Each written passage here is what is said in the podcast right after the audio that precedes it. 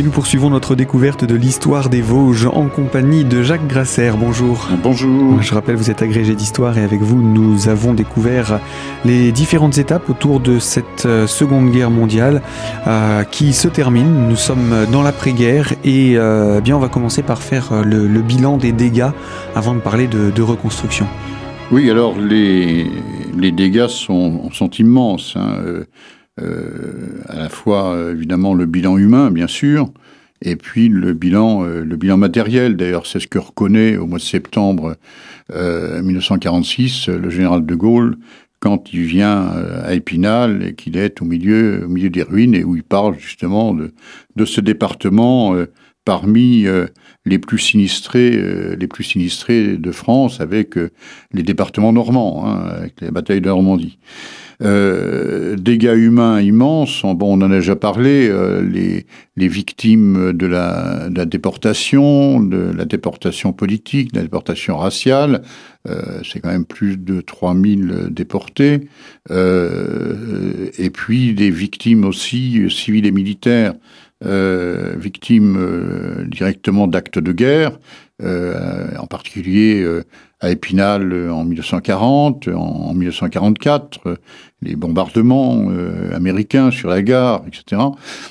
donc c'est un bilan humain qui est tout à fait tragique. Et puis à ça, il faut additionner aussi euh, les soldats euh, qui ont été tués, euh, en particulier au mois de mai-juin 1940, ceux qui vont être tués aussi au moment de la libération, hein, dans les armées de la, la deuxième DB, le général Leclerc d'un côté et la première armée française de l'autre. Et puis euh, ceux qui sont morts en Allemagne, prisonniers de guerre, et pour des raisons euh, soit de maladie, euh, soit de privation, euh, sont morts en tant que en tant que prisonniers. donc voilà, donc c'est un bilan sur le département, un bilan qui est tout à fait qui est tout à fait tragique. Hein. Ajoutons à cela évidemment les les maquisards en 1944 qui sont euh, qui sont massacrés euh, aussi dans, dans l'Ouest vosgien ou dans les Hauts-de-Vosges euh, lors des combats de la libération. Et puis des dégâts matériels extrêmement importants. Alors si on prend Épinal, eh bien dégâts matériels énormes en 1940, à la fois parce que devant l'avance allemande, le génie français va faire sauter ou s'efforcer de faire sauter euh, les ponts euh, sur la Moselle. Euh, il y en a un qui résiste, c'est le pont du 170e, qui tombe intact aux mains des Allemands. Et puis le pont euh, Carnot, à côté du musée départemental, qui ne saute qu'à moitié sur l'ensemble de sa, longueur. Euh, les autres ponts sautent. Euh, certains, d'ailleurs, vont être construits pendant la guerre, c'est le cas du pont euh, du pont Sadi Carnot par exemple, et puis vont sauter à nouveau du fait des Allemands, cette fois en septembre en septembre 44. Il y a toute une histoire des ponts à, faire. Euh, il y a euh, des dégâts énormes en centre-ville, puisque on se souvient qu'il y a eu euh, entre le 18 et le 22 juin 1940 des combats extrêmement violents entre l'armée française sur la rive droite et l'armée allemande qui arrivait sur la rive gauche. Et les conséquences de cela euh, sont terribles du point de vue matériel, puisque la plus grande partie du quartier euh, du Boudiou, rue Anne-Ménil, rue Aubert, etc., est détruit, euh, ainsi que euh, une grande partie du quai Jules Ferry, euh, l'ancien lycée de garçons, euh, ainsi qu'une partie de l'avenue des Templiers, etc. Donc des dégâts importants, puis des dégâts sporadiques un peu partout. Il faut pas oublier qu'on s'est battu quand même avec des armes lourdes, avec de l'artillerie, avec des chars, et avec les forts d'Épinal qui ont tiré aussi sur le centre-ville d'Épinal pour essayer de détruire les deux ponts qui n'avaient pas été détruits ou pas complètement détruits. Donc des dégâts énormes euh, dès juin 1900, euh, 1940. Euh, par exemple, tout le, l'ensemble d'immeubles place des Vosges entre la rue Chopin et le quai Jules Ferry est complètement détruit. Hein. Alors soit du fait de l'armée française, soit du fait de l'armée allemande. Hein. Et puis, donc ça c'est les destructions de, de, de 1940. Euh, ensuite, bah, destruction au mois de mai 1944 avec les deux bombardements américains sur la ville, les 11 et 23 mai, pour atteindre la gare, c'est-à-dire pour détruire euh, les engins, en particulier les engins moteurs, les locomotives, qui auraient permis aux Allemands de contre-attaquer vers la Normandie pour, euh, lors du, débarquement du mois de juin.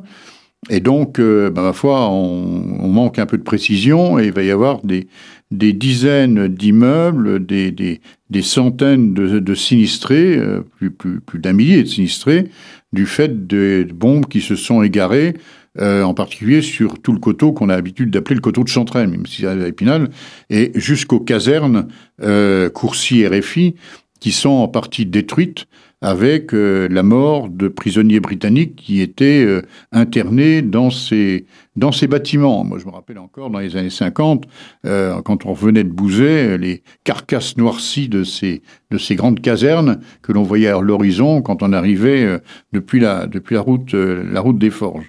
Et puis donc, beaucoup d'immeubles civils en centre-ville qui, qui sont détruits. On voit que des bombes sont tombées un peu partout au cours de ces deux bombardements, puisque on retrouve des cratères de bombes encore quand on se promène dans les bois du Vallon de Saint-Antoine, par exemple, ou dans les bois, dans les bois de la Vierge, derrière les, casernes, euh, la caserne Varennes.